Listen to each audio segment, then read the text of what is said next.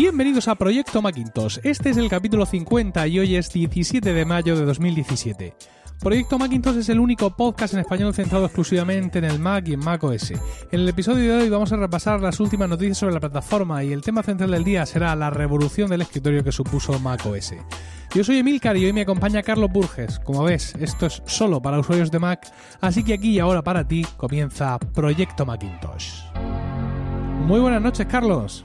Muy buenas noches, don Emilio. ¿Cómo estamos? ¿Cómo está todo el mundo? Pues todo el mundo, al menos tú y yo bien, ¿vale? David no, no va a poder venir esta noche, tenía problemas de trabajo. Pero bueno, ya tenemos aquí un guion bien nutrido y vamos tú y yo a, entrarle ya directamente y de frente a todo lo que tenemos esta noche, esta noche para nosotros, que es como estamos grabando, para contarles a nuestros oyentes. Y si te parece, empezamos por las noticias y una de las primeras que queremos traer es la actualización de Filmmaker, esta gigantesca base de datos que la semana pasada lanzó su versión 16. Es curioso porque mm, si atendemos a la historia de FileMaker, aunque nosotros la llamamos base de datos y en el, en el episodio base de datos hablamos de ella, pero ellos rara vez se han referido a sí mismos como base de datos, ¿no? Sino ah, siempre aluden a los valores añadidos que presentan, ¿no? A, a, lo que son, lo que son, digamos, lo que son de más. De hecho, por ejemplo, eh, con esta versión de 16 dicen textualmente la plataforma FileMaker incluye todo lo necesario para crear, compartir y ejecutar apps personalizadas para equipos de negocios. Simplifica y agiliza el diseño y la distribución de apps personalizadas para implementaciones móviles, en la nube y locales. Es decir, que trasciende de lo que es la mera base de datos para centrarse eh, ya en el interfaz en el cual manejas todos, todos estos datos. ¿no? Es muy interesante, Carlos, la evolución en ese sentido que ha tenido FileMaker a lo largo del tiempo. Sí, bueno, se está convirtiendo realmente en una auténtica plataforma independiente que puede generar sus propias aplicaciones, que utiliza su propia programación. Eh, evidentemente, eh, tenemos ese pequeño divorcio entre lo que nos parece a muchos usuarios porque no es una aplicación pensada para el consumo y evidentemente nos sale eh, caro su precio y después vamos al otro extremo donde desarrolladores y empresas lo están utilizando y para ellos sí que les sale eh, extremadamente barato. Y en el medio de ahí es donde seguimos luchando porque la nueva actualización tiene cosas verdaderamente interesantes. Sí, ellos eh, están subrayando, digamos, cuatro aspectos de esta nueva actualización. ¿no? Hablan de, de las mejoras en la interfaz de FileMaker Go, que es la versión para iOS, y también en concreto mejoras que han hecho para la firma de documentos a través de las aplicaciones que corres ahí. Hablan también de integración con otras apps y con servicios web vía URL o con funciones predefinidas JSON, JSON, ¿vale? J, JSON. Esto ya es la versión Pro. En cuanto al desarrollo, han mejorado la interfaz de la ventana de objetos y ahora eh, cuando haces una aplicación de FileMaker para convertirla en aplicación web a través de lo que se llama FileMaker Web Direct, soporta hasta 500 usuarios a la vez y algunos aspectos más de seguridad, etcétera. Pero lo que comentas del precio, bueno, FileMaker es una empresa subsidiaria de Apple ¿vale? Y eh, mm, al igual que muchas aplicaciones de Apple, está bastante a tiro. Es decir, evidentemente, como tú bien dices, para un usuario mm, básico, pues puede resultar caro, pero FileMaker Pro 16, que sería, digamos, la aplicación básica, cuesta en España 349 euros masiva, que son 423. Eh, FileMaker Pro Advanced, ¿vale? Que, que, la que ya incluye más herramientas de desarrollo, etcétera, cuesta 549 masiva. Es decir, que bueno, que efectivamente es más caro de lo que uno se suele gastar en aplicaciones, pero mm, no sé, Carlos, hay mucha peña que se está gastando un dinero parecido, por ejemplo, en Final Cut Pro 10 o en Logic. Sí, sí, pero bueno, tienen una idea aproximada de lo que quieren.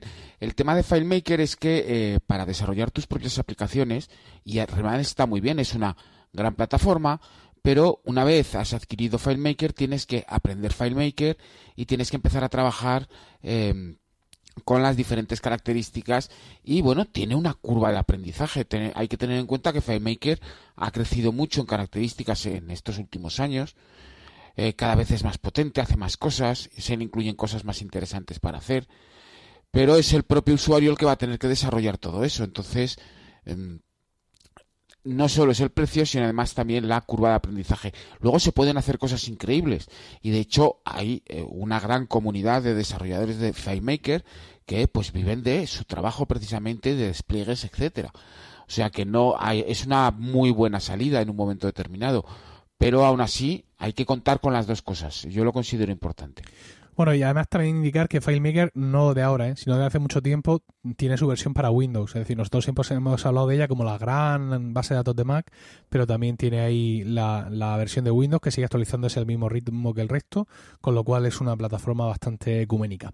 Vamos a hablar ahora de Apple Stores, que es una cosa que a mí me, me, me gusta y que, la sigo con pasión ribereña, y es que tenemos una nueva Apple Store en Milán, en ciernes.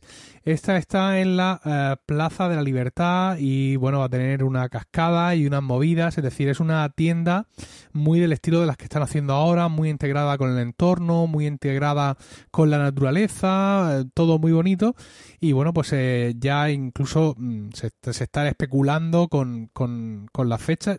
Antes Apple no solía compartir tan pronto eh, los nuevos, las nuevas tiendas, pero ahora como están, digamos, haciendo, o sea, como no es solo poner un tablero negro y hacer la tienda detrás, sino que están llegando a, a conseguir esos espacios que ellos siempre buscan, están haciendo muchas transformaciones y la verdad es que están anticipando y creando pues cierta, cierta expectación. Ya había una en, en allí en, en Milán, en Fiordaliso, que es antigua, es del, del año 2011, está en un centro comercial que está a una media hora del centro en coche. Cuando se abra esta tienda nueva de Milán, en Italia tendrán ya 17 por 11 tiendas en España. La suya primera es de 2007. El año que nosotros abrimos la última, que fue solo en 2014, ellos eh, abrieron una en Venecia, que es una tienda que además está en un centro comercial, pero es muy linda, y luego en 2015 abrieron una en Florencia, que es también una Significant Store, y ahora tienen esta. O sea que siempre nos han sacado ventaja y ahora parece, Carlos, que allí están mm, volviendo a abrir tiendas, o sea, recuperando un poco el ritmo, y aquí, aquí no parece que tengamos esa suerte. Bueno, pues habrá que esperar y ver qué decisiones se toman. Aquí hay poco que rascar, porque realmente son decisiones que se han de tomar en Cupertino y tienen que ver zonas, zonas supongo que Em, eh, recuperación económica real, zonas interesantes, un buen eh, local, etcétera. Es, es un tema que lleva bastante tiempo en ponerlo en marcha. Y yo creo que también, es decir, por mucho que nos dé rabia no tener un Apple Store en Bilbao no tener una Apple Store en Sevilla, es decir, en estas ciudades emblemáticas aquí en España, que de momento no la tienen, pero yo entiendo que también hay que tener en cuenta, eh, digamos, los beneficios o los ingresos, aunque sea, que Apple consigue en el país. Y bueno, pues aquí estamos tú y yo, que estamos muy contentos y muy felices con nuestras manzanas, pero hay que reconocer que esto, em, desde el punto de vista móvil, esto es pasto de Android de manera muy extendida y que aunque sí, que bueno, que se ha movido mucho el tema en los últimos años, pero que tampoco creo que seamos de los países que más alegría le den en cuanto a números. No, hombre, hombre, por lo menos eh, no es un producto que es invisible. Es un producto que, si te fijas, eh, yo hago transporte público por Madrid y me gusta mirar qué teléfono lleva la peña porque te das una idea del mercado, ¿no? Eh, sorprendentemente se ven muchos tipos de teléfono diferentes y esa sigue siendo habitual ver eh, iPhones e incluso flota vieja, es decir, 5, 5, 5S, 5C. también es eh, factible verlo, bueno, pues de personas que en algún momento determinado harán el salto. Este año se ha visto mucho 7, desde que lo lanzaron, así que sigue habiendo movimiento. Evidentemente tiene que haber más movimiento eh, no solo con los teléfonos, sino también, eh, aunque represente eh, una parte muy importante de la economía de Apple, bueno, pues con, también con otros productos. Entonces supongo que deben estar allí pensándolo. Y hablando de lanzamientos, en el día de ayer, 16 de mayo, Apple hizo su habitual batería de actualizaciones, en concreto eh, de sistemas operativos iOS y en macOS nos tocó la 10.12.5. Estoy viendo, Carlos, el artículo que publicaste ayer en FacMac, que vamos a poner el enlace en las notas del programa, y me llama la atención porque, bueno, no solo sacaron esta actualización eh, de Sierra, sino que también un par de actualizaciones de, del Capitán y, Yosemite, y tú mencionas en tu artículo que tapan 30 agujeros de seguridad. Yo no recuerdo, o lo mismo no lo he mirado, que fueran tan específicos indicando eh, todo lo que han tapado. Quizá puede ser un poco por estos días tan convulsos que tenemos. No, no, no, no, no, siempre. Ah, sí. Eh, Apple, sí, sí, Apple cuando, cuando emite el, la actualización, junto con la actualización abajo hay dos enlaces. La primera, a un artículo de la, em, de la su base de datos en el que se habla específicamente de la actualización y hay otro que redirige a la página donde se muestran todas las novedades al respecto de la seguridad de cada actualización. Lo que nos pasa a nosotros es que eh, como tenemos la App Store puesta en español, cuando haces clic en esos enlaces justo cuando ha salido la actualización, como es como nos ocurre a lo mejor de la ansia viva, eh, lo que ocurre es que no llevan a ninguna parte, porque todavía no han colocado las versiones en español que tardan unos días. Entonces hay que consultar con la versión inglesa y la versión inglesa sí que está nada más ponerla, eh, o la versión americana, eh, nada más poner la actualización. Además es muy curioso porque esta actualización tiene una segunda lectura y es que Apple durante los, los, últimos años, la verdad, no ha superado más allá de la versión 5 eh, a lo mejor ha hecho alguna actualización adicional por lo que sea, pero no supera la versión 5 y eh, esta última además cumplía con todos los requisitos de una versión 5, es decir, vamos a tapar agujeros, vamos a, eliminar bugs, vamos a eliminar problemas y dejamos el sistema medio cerrado o casi cerrado para luego solo recibir actualizaciones de seguridad, que es lo que le ha pasado a el capitán y Yosemite. Sin embargo, mm, prácticamente dos días después ha lanzado la beta de la 10 12.6 curioso y mm, hay que mirarla con un cierto interés porque es evidente que con cada actualización, em, cada actualización prácticamente la destripan de arriba abajo en busca de, bueno, pues eh, indicaciones de nuevo hardware o indicaciones de nuevas tecnologías, etcétera. Esto es muy habitual y eh, es factible, es, mm, nos puede llegar a pensar, no hay que tomarlo ni siquiera tan siquiera como un rumor que, que haya una actualización posterior quiere decir que en un momento determinado se van a añadir nuevos drivers, nuevas, eh, nuevos datos al respecto de máquinas eh, o nuevas máquinas soportadas con esta actualización. Fecha, quién sabe. Eh, hace muchos años que no se muestra hardware en la conferencia de desarrolladores, pero ha ocurrido en alguna ocasión. Así que nuestra primera fecha tentativa para hablar de algún nuevo Mac o de alguna actualización de, de Apple podría ser la conferencia de, inaugural de desarrolladores el próximo día 5.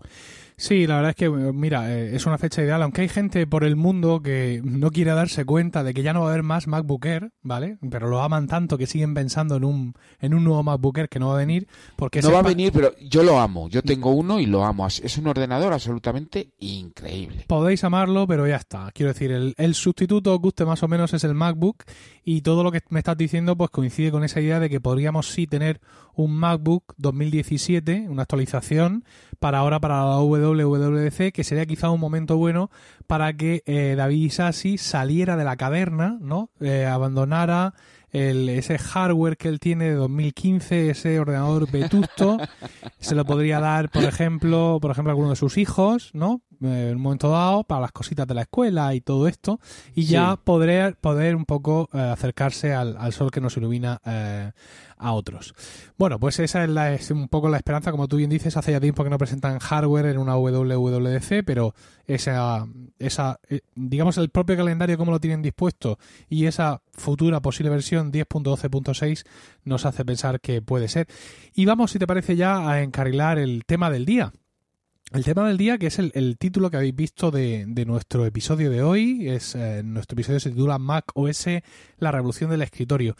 Eh, si Mac OS Panther fue en su día la culminación de todo el trabajo ya hecho hasta la, flecha, hasta la fecha, en lo que era el, ese nuevo OS 10, una visión de conjunto, años vista después, es decir, viendo desde hoy en día, nos damos cuenta de que Tiger era el germen, la primera piedra de todo, de muchas cosas de las que vendrían después. Tiger se lanzó al público el 29 de abril de 2005 y requería un Mac con puerto Firewire para poder funcionar. No es que penséis que se había que conectarle nada al Firewire, pero evidentemente Apple, Apple puso ahí el corte, es decir, mira, mis equipos que llaman Firewire, efectivamente, pues coincide que son los que tienen la potencia necesaria para ejecutar eh, Tiger. Una cosa interesante de Tiger es que fue el último sistema operativo en lanzarse solo para PowerPC. ¿Por qué?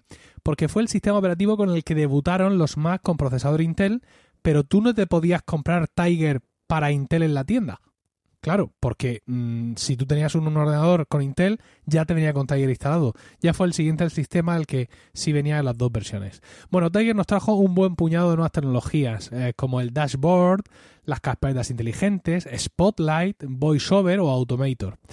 Eh, evidentemente las mejoras en macOS no se quedaron ahí, sino que siguieron en los años siguientes con las esquinas activas, el sistema de múltiples escritorios que ha sido muy perfeccionado con el tiempo y finalmente lo que ya tenemos hoy muy desarrollado que son los gestos multidáctiles, bien con el ratón o bien con el trackpad. Hay que decir, antes de que se nos echen encima, que muchas de estas cosas no son ni mucho menos originales de macOS, sino que, bueno, pues se trata de adaptaciones muy perfeccionadas, de características similares que distintas versiones de Linux han ido ofreciendo en el tiempo.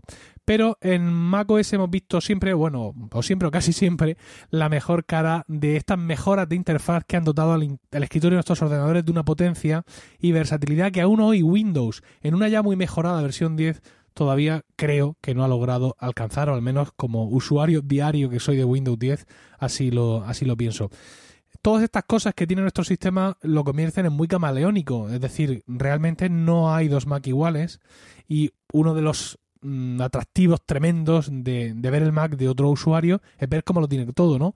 Porque mm, seguro que aprendemos muchos trucos de usabilidad o muchas cosas viendo tan solo la pantalla del Mac de un compañero y hoy os vamos a proponer precisamente eso, es decir, Vamos a dar un repaso a nuestras propias configuraciones y así podemos ir comentando lo que creemos que funciona mejor, lo que esperamos que Apple mejore para próximas versiones o lo que definitivamente ya no tiene ningún sentido. Si te parece, Carlos, empezamos por el dock, ¿vale? Que es nuestra barrita de abajo llena de iconos de acceso directo de nuestras aplicaciones.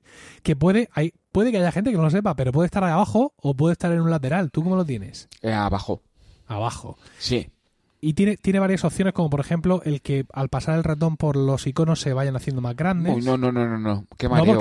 No, que es un mareo. ¿Qué dices? Pero si es súper chulo. Sí, que será súper chulo, pero yo no tengo a nadie. Yo no estoy aquí enseñando el Mac. Yo estoy trabajando. Aquello es, un, aquello es mareante.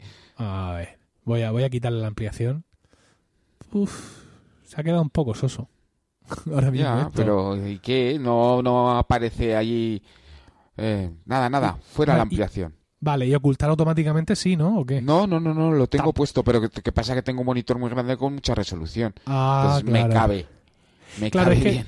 Claro, es que lo de ocultar automáticamente está bien, digamos, para aprovechar más el espacio de pantalla, porque cuando tienes, tienes el dock siempre, mm, se, muestra siempre, cuando lo tienes siempre a la vista, y quieres maximizar, ¿no? Eh, no mm. maximizar de aplicaciones maximizadas, sino hacer la pantalla a tope, por así decirlo, que mm. eso estaba antes en los antiguos sistemas.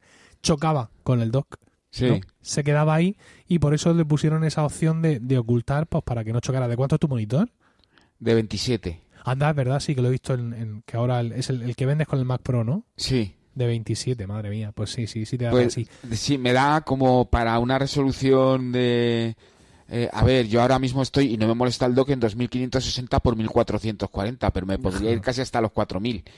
Y entonces ahí ya es que no te, no te molesta el dock. Nada, Estaría bien no que... Te molesta nada que la nueva versión pusieran alguna forma de trabajar con la escala de la interfaz para poder trabajar con resoluciones muy grandes. Sí. Hasta eso, pero que el interfaz de las se aplicaciones se mantuviera para según qué cosas, porque es que eh, muchas veces necesitas espacio, pero es que no se ve el interfaz de, tan pequeñín que queda. Solo los dueños de los iMacs 4K y 5K lo saben perfectamente. Claro, yo a esto, no sé si se llama así, pero yo a esto le, llama, le llamo resolución independiente y, es una de las cosas que se ha pedido desde hace mucho tiempo, aunque como tú dices no termina, no termina de llegarnos. escúchame, y tú tienes ahí, digamos, todas las apps que usas o las que más usas, porque yo he visto mm, docs mm, que no tienen nada, que tienen una o dos apps nada más. No, yo tengo bastantes cosas. Yo sí que tengo bastantes cosas. Tengo varios grupos de aplicaciones, eh, por las aplicaciones que trabajo, sé si están agrupadas, eh, cosas gráficas, anotaciones, productividad, eh, redes sociales, un par de enlaces de mensajería, el correo electrónico y luego unas utilidades de trabajo y la zona de documentos la utilizo con mucha, mucha, mucha frecuencia. Eh, hubo un tiempo, no sé si tú te acordarás, que a través de lo que demonios tuviéramos entonces, que no sé si era las cuentas .mac o era MobileMe, el doc se sincronizaba. Y yo lamenté mucho cuando lo quitaron pero luego me di cuenta de que tenía mucho sentido, ¿no? Porque generalmente cuando mm, tú tienes dos Mac, ¿vale? son más distintos. Generalmente es un portátil y un sobremesa. Entonces, claro, muchas veces tú te organizas el dock, como tú bien has dicho, en función del espacio que tienes. Y no tienes el mismo espacio en un portátil que en un sobremesa. A mí me pasa, por ejemplo, ahora mismo tengo un dock también con muchas aplicaciones y con este efecto aladino que maldito seas porque empiezo a verlo mareante ahora. Pulsa mayúsculas. y, te saldrá cámara lenta. Y en el cierto. Y en el este, en el, en el MacBook, tengo bastantes menos aplicaciones. Mm, precisamente por eso, aunque tenga resolución retina y tal, tengo bastantes menos para, para dar un poco, para que tenga mejor cabida y me moleste menos. Una cosa muy interesante es lo que hacen los iconos que tenemos ahí. Los iconos que tenemos en el dock son accesos directos y hay un par de cosas que a veces se nos pueden escapar. Si hacemos una pulsación prolongada, nos va a salir una pequeña ventana donde la mayoría de los iconos vamos a ver los últimos archivos de esa aplicación que hemos abierto y algunas opciones de cara a determinar dónde queremos que se abra esa aplicación. Mm, eh, si en el escritorio actual, en, según si tenemos varias pantallas en una u otra pantalla. Y luego hay otra cosa que hacen y es que cuando haces una pulsación profunda, ¿no? Esta que haces catacrack, el dedo para adentro, que lo haces en los nuevos trackpad, nos va a mostrar todas las ventanas minimizadas que tengamos abiertas de esa aplicación, ¿no? Como, como hace también eh, alguna de las opciones del escritorio, eh, pues también lo vamos a hacer ahí con, ese, con esa pulsación profunda sobre el icono de, las aplicaciones que tengamos ahí. Y hablando de, escritorios, eh, cuéntanos, tú usas que tú usas dos monitores, entiendo. Sí, sí, sí, yo utilizo siempre dos monitores desde hace muchos años. ¿Y utilizas a la vez varios escritorios? Sí, claro. En, eh, cada monitor. En cada monitor hay unos escritorios para una serie de aplicaciones en la, en la derecha y luego enfrente los escritorios que utilizo para trabajar.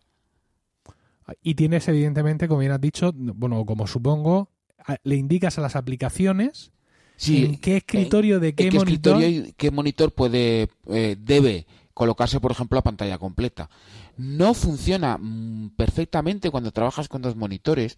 A veces ciertas aplicaciones olvidan esa preferencia por lo que sea, pero resulta cómodo porque, claro, a la derecha tienes en varios espacios a pantalla completa, pues un par, o yo, yo tengo normalmente una aplicación de redes sociales y eh, correo electrónico y un escritorio partido con un par de aplicaciones de, bueno pues de trabajo etcétera y luego en el, monitor de delante eh, las ventanas que me puedan echar pero yo te yo te o te he leído o, aquí mm. mismo en Proyecto Macintosh eh, mm. te has quejado de la pantalla partida porque has dicho que era un poco un artificio y que muchos nos flipábamos y lo llenábamos todas aplicaciones y al final nos quedábamos sin RAM bueno, a ver, a ver, a ver, la pantalla partida tiene algunas limitaciones de trabajo, ¿eh?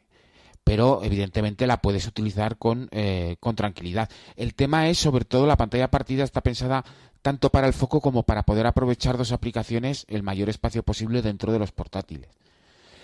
Mm, yo la utilizo con cierta frecuencia para ubicar específicamente dos programas pero hay que reconocer que es muy cansino que cada vez que arrancas o que inicias sesión tienes que colocar esa pantalla partida porque no te la recuerda de ninguna de las maneras. Sí, yo, yo al igual que tú, bueno, en el, en el sobremesa tengo dos, dos monitores, uno de 24 y otro de 16 y eh, tengo en el monitor principal, que es el de 24, tengo dos escritorios nada más y en el otro mm, solo tengo un escritorio porque en el otro es donde suelo poner las aplicaciones a pantalla completa, ¿no? Por ejemplo, tengo Unifocus ahí abierto a pantalla completa, que al final cuando las pones a pantalla completa es como si fuera un, escritorio mm, adicional, ¿no? Eh, también tengo la, aplicación Mail, la aplicación de correo electrónico y, a veces también hablo, hablo, abro Slack ahí y son esas aplicaciones las que se quedan ahí abiertas, eh, mientras que, digamos, eh, tengo en, en, los dos escritorios de la, del monitor principal, tengo las aplicaciones que, que suelo usar. Por un lado, las que son, digamos, de gestión, de Numbers, Pages, Ulises en mi caso, y en el escritorio 2 ahí tengo reservadas para que se abran automáticamente todas las que son relativas al podcasting. Eh, Skype, que para mí es podcasting, Amadeus, por ejemplo, eh, Hindenburg, GarageBand, eh, Podcast Chapters, todas esas se van a abrir automáticamente y la verdad es que me ayuda, digamos, a tener un poco más limpio la cosa. He tenido más escritorios, he tenido hasta 5 o 6, pero sabes, cuando llega un momento en el que tú no te acuerdas lo que debería de abrirse en cada escritorio, es que evidente. Claro, porque si tú mismo no te acuerdas, ¿cómo como tú dices, ¿cómo te vas a dar cuenta si alguna aplicación lo ha olvidado, no? Entonces, cuando eso ya te pasa, es el momento de recoger velas, ¿vale? Y de simplificar, y de simplificar un poco el trabajo. En el MacBook me pasa una cosa curiosa y es que aquí en casa sí trabajo con dos monitores, pero cuando estoy fuera, cuando trabajo fuera, que suele ser un par de veces por semana, no trabajo con dos monitores. Entonces, no me ha merecido la pena, ¿sabes?, hacer una distribución automática de las cosas.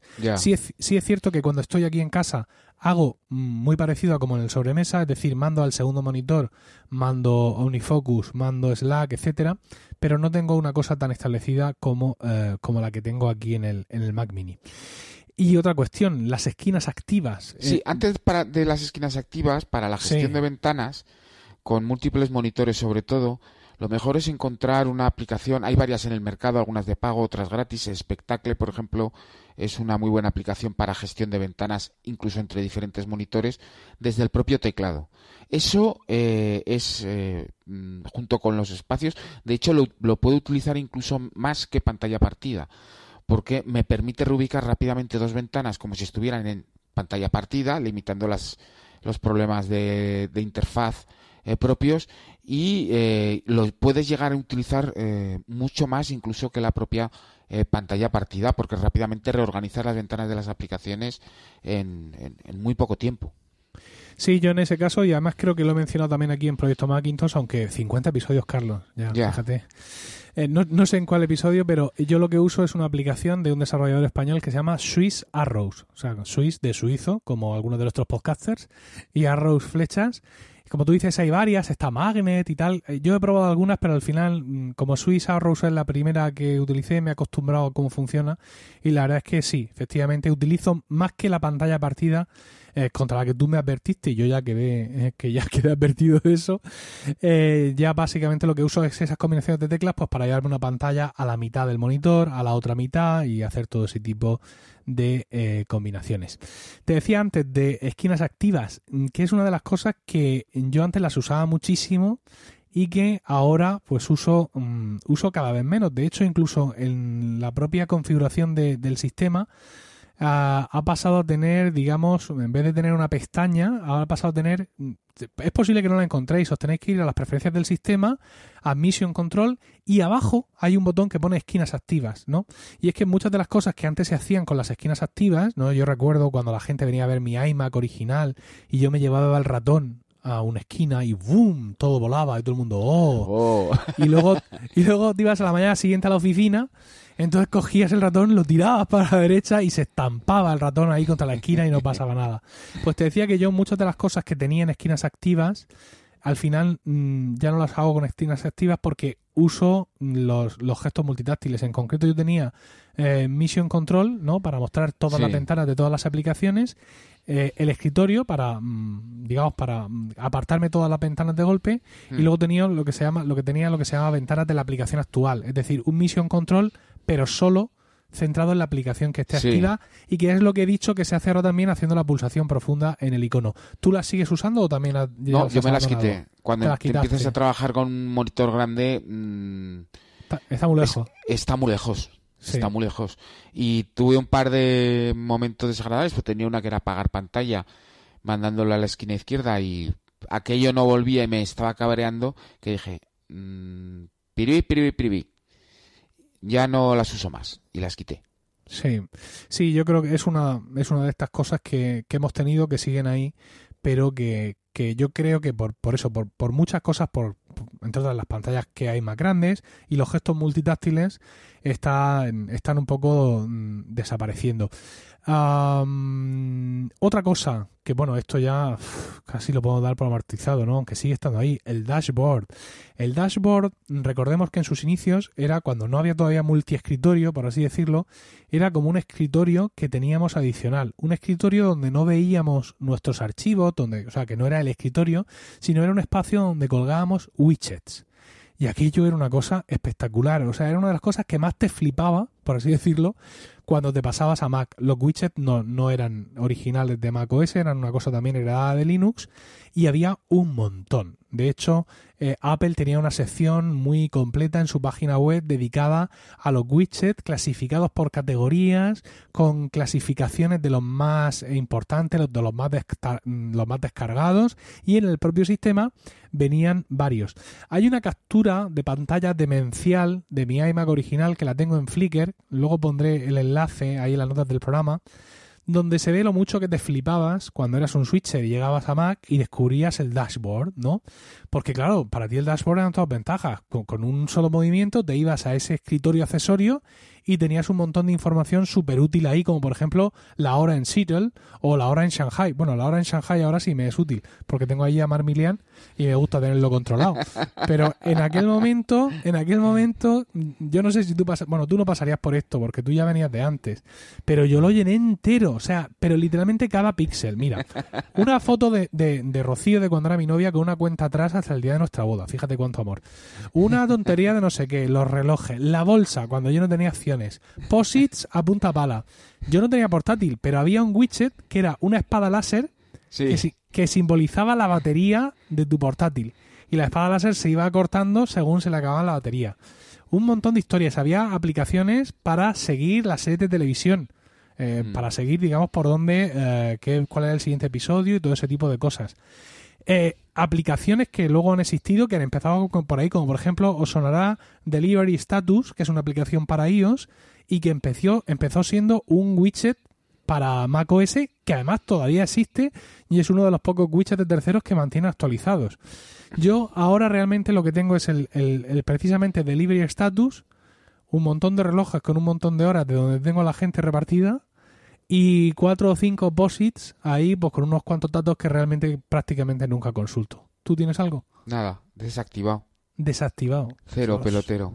Así caen los grandes es que además aquello, mira, cuando yo publiqué aquella captura, algunos, algunos maqueros que ya venían de antes me dieron un toque y me dijeron, pues eso, tú eres, eres un switcher impresentable, no te das cuenta, no te das cuenta la RAM que te está consumiendo eso. Y sí me daba cuenta porque tenía un widget que me enseñaba el consumo de RAM.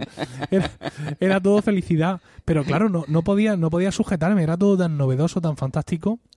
Y ahora que, lo, ahora que lo dice, voy a, eh, seguramente en el MacBook, donde sí que no los uso, sí voy a desactivar el dashboard y a quitármelo de medio porque sí, eso es otra de esas cosas que era muy, muy fenomenal en su momento. ¿Tú llegaste, realmente a usarlo? Mm, sí. Eh, yo utilizaba mucho un par de widgets de, traducción de palabras en idiomas. Pero aquello empezó a funcionar tan mal que como el resto de widgets que había tampoco es que me emocionaran especialmente porque em, eh, muchos de los widgets utilizaban sistemas de notificaciones para notificarte de cosas. Pero los viejos del lugar teníamos instalado Growl, que era un sistema de notificaciones que Apple luego ha implementado de forma muy parecida en mecánica y funcionamiento, con lo cual pues nosotros recibíamos notificaciones antes de que existieran las notificaciones, con lo cual los widgets de notificación y todo ese tipo de cosas te dejaban de interesar y al final dejabas de usarlo. Bueno, pero es que había de todo, controladores para iTunes. Eh, de todo, había de todo. Yo os recomiendo que si tenéis el, dashboard activado, ¿vale? Que os vayáis y le dais al, abajo a la izquierda hay un botón de más y otro de menos. Le dais al de más, que es para añadir widgets, y entonces os van a salir todos los widgets que tenéis en el sistema para poder añadirlos. Pero hay un botón abajo que dice más widgets. Esto os va a llevar a la página de, de Apple al catálogo de widgets, digamos, porque tú cuando hacías un widget se lo mandabas a Apple y Apple te lo publicaba ahí, ¿no? Y vais, os va a encantar porque esto no lo han actualizado, pues yo creo que desde Leopard, ¿vale? De hecho, dice Amazing Widgets for your Mac OS 10 eh, Dashboard. Y Mac OS no es que no es que digáis, ah, mira, ya, porque ya sabéis que Mac OS se llama Mac OS de nuevo de hace poco, porque mm. antes era OS 10. No, no, es que esto no ha cambiado. O sea, eh, Mac OS era Mac OS en Tiger, luego se llamó OS 10, ¿vale? Y ahora se vuelve a llamar Mac OS, pero aquí no lo han tocado, ¿vale? De hecho tiene esa estética metálica con, taladros y tal. Sí, sí. Y, y, evidentemente yo diría que el 98% de los widgets que os vais a encontrar aquí en este, en este catálogo que todavía existe, conservan esa estética eh, de aquella época. Yo estoy haciendo clic en plan random ahora mismo en todo lo que pillo y todos tienen una estética pues viejuna. Sí, sí, súper de antes, pero mira, ahí podéis echar una tarde eh, tranquilamente viendo, viendo esas cosas. eh, vamos a seguir de una cosa, digamos, muy antigua a una cosa que creo que es muy nueva, pero que desde mi punto de vista, claro, desde mi punto de vista súper personal, yo creo que no ha cuajado, que es el Launchpad. El Launchpad es el intento de Apple de unir de alguna manera la interfaz de iOS con lo de macOS y para ello nos han puesto esta, digamos, como una especie de dashboard, ¿no? Otro escritorio virtual que anda por ahí en el que ves las aplicaciones que tienes instaladas, pero las ves como si fuera un dispositivo iOS, es decir, icono al lado del icono formando un grid, formando ahí una rejilla y aparte las puedes agrupar en carpetas, pero son carpetas al estilo iOS, ¿no? Es decir, tú coges una aplicación, la pones encima de otra, hace pop, se te abre la carpeta, te propone un nombre y tú vas arrastrando ahí cosas. Yo esto, bueno, alguna vez le he dedicado algún rato aquí en el Mac Mini, pero el otro día entré en el MacBook, cuando estaba preparando el guion de este episodio, entré en el MacBook por, por curiosidad y claro, yo allí no he entrado en la vida. Con lo cual... Era una locura. Una claro, están todas, conforme yo he ido instalando aplicaciones en el MacBook, han ido cayendo allí y poniéndose donde sea.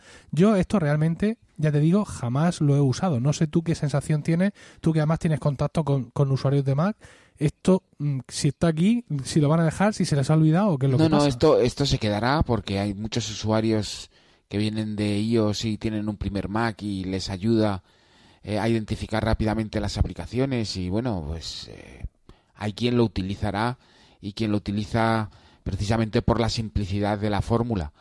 Evidentemente mm, a los a los más viejos del lugar nos cuesta menos echar comando barra espaciadora, invocar eh, Spotlight y escribir el nombre de la aplicación y lanzarlo desde allí porque es que estás con las manos en el teclado que vuelan. Y esto, por ejemplo, eh, yo es, es, muy habitual invocar directamente las aplicaciones con Spotlight. Seguro que tú lo has hecho también. No, yo es que es lo que hago. Quiero decir, yo hay, hay aplicaciones que las lanzo desde el dock porque también, como tú dices, por memoria muscular, el dedo rápidamente le pega un pescozón al trackpad y me manda la flecha abajo. Y, y, casi la flecha ya cae automáticamente, ¿sabes? En plan Jedi, cae automáticamente sobre el icono de la aplicación que yo quiero, pero el resto de aplicaciones que no tengo en el dock, todas las lanzo eh, usando Spotlight. Y bueno, ya luego los que usan Alfred o alguna cosa de estas, pues también supongo que lo harán ahí. Pero vamos, yo, más allá de entrar, ya te digo, ahora en el MacBook, a ver cómo estaba, y de perder algún tiempo, porque es perder el tiempo, ¿eh? En el Mac Mini, reordenando las aplicaciones, metiéndolas en carpeta, pensando yo, ¿sabes, Carlos? Que teniéndolas ordenadas, la voy a usar más. No, no la vas a usar más. Pero en realidad no es así, ni muchísimo menos. O sea, es que es algo que yo realmente no, me ha servido para nada y además me interesaría mucho, evidentemente entiendo que después de este programa algunos oyentes, y lo espero, pues nos van a escribir comentarios ahí en emilcar.fm barra proyecto Macintosh contándonos un poco pues cómo tienen ellos el doc y todo eso. Me interesaría especialmente que me cuenten sobre el Launchpad a ver si estamos tan ciegos que no vemos que es la revolución de interfaz de, este siglo y que está todo el mundo menos nosotros eh, usándolo ahí. Hay, hay, otra cosa más también de las nuevas y que, mm, aunque nos viene directamente de iOS, yo tampoco me he acostumbrado a usarla salvo en un momento. Me refiero a la barra lateral, esa barra lateral que incluye notificaciones y eh, una pantalla de hoy donde hay, adivina, más widgets, ¿no? O sea, los widgets que por un lado en el dashboard están desapareciendo, ahora de pronto tenemos otros widgets porque son distintos, ¿no? Se supone que estos son heredados de, de iOS que los metemos en esa barra lateral. Yo, la parte de hoy, con esos widgets o que todo lo que me quiera decir de la temperatura que me va a hacer, no la uso nunca. Y la de las notificaciones, muy rara vez. Yo despliego la barra lateral, ¿sabes para qué? Para activar el no molestar cuando estoy grabando un podcast. sí, la forma más rápida. Pero básicamente nada más, y supongo que a ti te pasa lo mismo. Sí, sí, bueno, es una forma rápida de, de utilizar el no molestar. Em, yo la barra, o sea, lo que es el centro de notificaciones en sí, tampoco es que lo utilice mucho porque como filtro prácticamente todas las notificaciones que me puedan llegar, pues luego allí se, me, se acumula, porque allí sí que se quedan, se acumula un montón, y entonces yo tomo decisiones sobre lo que llega. Entonces, eh, por ejemplo, para mail, pues utilizo Herald y no me preocupo de las notificaciones de Apple ni de su centro de notificaciones, porque tomo una decisión directa con, cada ventana que sale para el correo filtrado. Y luego sí que utilizo notificaciones en general, pero tampoco muchas, porque eh, bueno, mi forma de trabajar me permite ir dando ciertos saltos para ir revisando ciertos, ciertas aplicaciones cada cierto tiempo que le toque. Eh, pero a veces saltan en el teléfono y no saltan en el ordenador, que es lo más curioso y lo más divertido. Sí, las notificaciones además también es una cosa que seguramente por tenerlas muy presentes en iOS y pocas y poco en el Mac, no, como tú dices, no las tenemos muy, muy en cuenta. Vemos aparecer ahí ventanas y no nos damos cuenta que se nos acumulan ahí y que nos podemos perder algo. Lo tenemos en las preferencias del sistema. En la primera línea, en la primera línea a la derecha del todo tenemos las notificaciones y si entráis ahí os va a pasar como a mí. Yo también el otro día mientras preparaba el, programa me metí ahí y vi todas las aplicaciones y, y e historias y servicios que tengo, por ejemplo, autorizados para que eh, me, pongan notificaciones, porque no solo son aplicaciones. También, por ejemplo, hay páginas web que han incorporado la, tecnología para notificarte eh, a través de este tipo de notificaciones del sistema. Algunas me interesan mucho, como fac-mediomac.com, que es una de las que tengo activadas, y, y otras, ¿sabes lo que me ha pasado? No me he dado cuenta, desde el principio de los tiempos, he ido diciéndole que sí a un montón de tonterías, y ya te digo, el otro día hice aquí una limpieza espectacular, y ahora sí me ha asegurado de que las notificaciones, si finalmente me acostumbrara a usar la barra lateral, las notificaciones que me voy a encontrar ahí sí van a ser de, utilidad.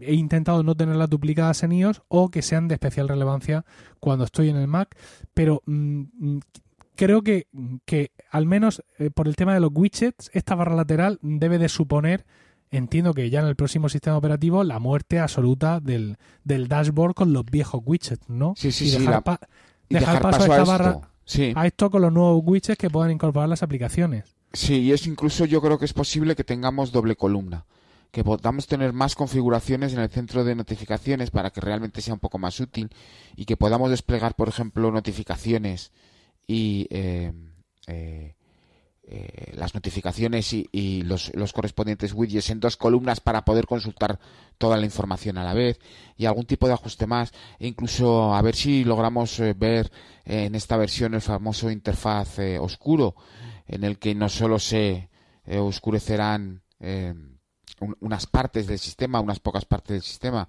sino que por ejemplo el centro de notificaciones creo que tampoco se vuelve oscuro, aunque ahora estoy dudando. Es que últimamente todo se vuelve muy oscuro siempre. se han empeñado en la interfaz está oscura y, bueno, no, se, sigue, se sigue viendo blanco, se sigue viendo blanco, con lo cual es un poco, queda un poco llamativo. Raro, sí. Mm, queda raro. Bueno, mira, este tema de hoy, el hablar de todas estas cosas, es una cosa que nos ha sugerido uno de nuestros oyentes, en concreto Santiago Ramos, que eh, aparte, bueno, yo digamos que he sacado esto porque para mí todo esto era mm, lo que ah, más tenía que ver con la interfaz, ¿no? Que es lo que ha supuesto para mí una revolución. Insisto, puede haber mucha gente que diga, nada de revolución, copiado burdamente de, de Linux. Pues, sí, muchas de estas cosas estaban ya en Linux, pero insisto, en Apple yo creo que han cogido su vuelo y pues como siempre Apple ha pulido las cosas para el usuario para el usuario final, ¿no? Y realmente, sobre todo para los que veníamos de Windows, que es muy estático en, ese sentido, supuso un gran cambio.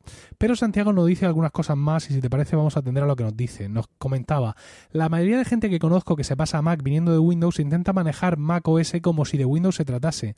Por ejemplo, iniciando las ventanas en el dock y ignorando completamente Exposé ahora Mission Control, las esquinas activas, etcétera.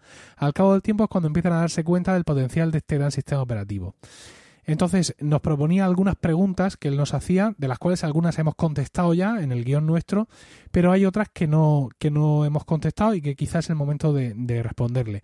Nos pregunta cómo cambiamos de una aplicación a otra. Si usamos Mission Control, es decir, el gesto o atajo para ver todas las ventanas a la vez en pantalla, o si lo hacemos con comando con el atajo de teclado de comando tab. Yo uso más comando tab que otra cosa. Yo uso bastante gesto de dos dedos encima del Magic Mouse para saltar entre escritorios, que es donde están las aplicaciones. Ajá. Y bueno, pregunta si usamos Siri dictado. Está claro, Carlos, que tú. yo dictado. Le he pegado fuego. le he pegado fuego al dictado. El dictado me ha sacado estos últimos meses de trabajo de grandes problemas por conseguir un alto nivel de productividad. De hecho, es que me da pampurrias tener que escribir a veces en el, en el teclado, pero bueno, claro, no queda otro remedio. Sí, no, hay veces donde el listado no, no puede sustituir a la escritura realmente.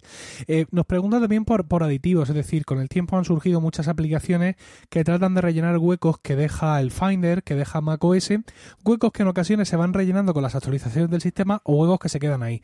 Por ejemplo, Santiago nos pregunta por un gestor de portapapeles, por aplicaciones para recomendar ventanas, que ya las hemos comentado, o aplicaciones para mejorar o incrementar el número de gestos. Yo de todo esto realmente solo uso eh, lo que he dicho, Swiss Arrows. ¿vale? Que es para manejar ventanas, pero no uso nada para más gestos ni uso nada mm, para gestor de portapapeles. Bueno, miento, miento. Lo que pasa es que no lo entiendo como tal. Sí, sí uso una aplicación que es Joink, pero que, bueno, donde yo lo que hago, la uso más que de portapapeles para tirar archivos y moverlos, ¿no? No es una cosa donde yo puedo hacer, digamos, comando C sobre varios textos y que me lo guarde, me lo guarde todo. Pero eso, usaría Joink y Swiss Arrow. ¿Tú qué, qué es lo que usas? Pues yo no uso gestor de portapapeles tampoco por el propio trabajo que hago no necesito tener tanto varios portapapeles con lo cual con el que tengo me eh, me funciona perfectamente hemos hablado de Spectacle yo adicionalmente utilizo de forma bastante profunda a Text que es un eh, bueno, parecido al text, text, Expander, simplemente que me cansé de Text Expander por los problemas de licencia y encontré esta utilidad que funciona muy bien, tiene muchas características y vamos, es, es, utilidad de uso continuo y diario. El día que no la pueda instalar en un Mac me va a dar un parrus completamente y después, bueno, pues para aplicaciones eh, o gestores de al respecto de gestos táctiles soy más de Magic Mouse entonces allí me resulta lo he probado una vez me resulta incómodo hacer gestos se mueve el ratón no, no me acabo no me acabo de integrar bien con lo cual voy directamente estándar con el con el propio interfaz del panel control y funciona perfectamente. Yo en ese sentido sí uso Text Expander porque, bueno, aparte de que lo he usado siempre y tal, cuando cambié el sistema de licencias, claro, me ofrecía una versión para Windows y yo debo reconocer que la mayor parte de mi trabajo amigo. lo hago, Windows. claro, lo hago en Windows. Entonces, yo ya estaba usando una aplicación de Windows que era compatible con Text Expander y ya estaba usando bastantes abreviaturas en, en, mi trabajo, es decir, abreviaturas no de, no de estas cosas del podcasting, sino abreviaturas específicas de cosas mías del trabajo, números de cuenta, párrafos de emails y todas esas cosas. Y ahora desde que tengo Text Expander nativo en Windows, pues tela, lo uso muchísimo más. Así que Text Expander sí es, sí es en ese sentido mi, mi opción.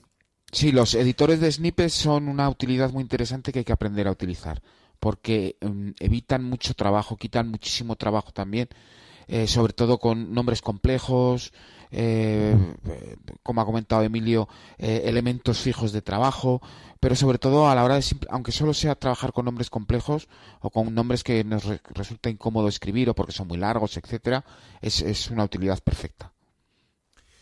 Bueno, pues con esto hemos terminado. Hemos dado un repaso bastante intenso a nuestros dos equipos, a nuestros dos conjuntos de equipos, por así decirlo, a la forma que tenemos de trabajar con ellos. Hemos mencionado un montón de aplicaciones y cosas que no vamos a poner las notas del programa porque serían eternas. Esperamos haberlas pronunciado suficientemente bien, pero bueno, si tenéis dudas sobre alguna, preguntadla, porque es que si no la lista sería, sería infinita. Y nada más, Carlos, muchas gracias. Muchas gracias, Emilio el próximo programa será dentro de 15 días, estará a, punto, a punto de ocurrir la WWDC, con lo cual todavía no sabremos si David va a tener la oportunidad o no de actualizar su portátil, pero bueno, esperemos que esté aquí David. Se lo y tú procurarás recordárselo Continuamente. Lo que pasa es que la venganza va a ser terrible, ¿sabes? Porque cuando salga y se lo compre, cosa que hará, me va a machacar vivo, ¿no? Y, me, estará bien merecido, sin duda. Bueno, Carlos, pues nada, muchísimas gracias y a todos vosotros también, muchas gracias por escucharnos y hasta el próximo programa. Hasta luego. Aquí termina Proyecto Macintosh. Gracias por el tiempo que habéis dedicado a escucharnos. Tenéis nuestros datos de contacto en emilcar.fm barra proyecto Macintosh, donde también esperamos vuestros comentarios. El próximo programa será dentro de 15 días y hasta entonces no dejéis de visitar fac-mediomac.com para manteneros al tanto de tutoriales, novedades e información sobre el Mac y Mac OS.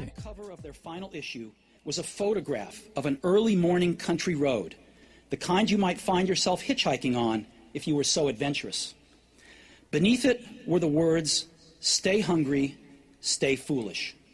It was their farewell message as they signed off Stay hungry, stay foolish. And I have always wished that for myself. And now, as you graduate to begin anew, I wish that for you. Stay hungry, stay foolish. Thank you all very much.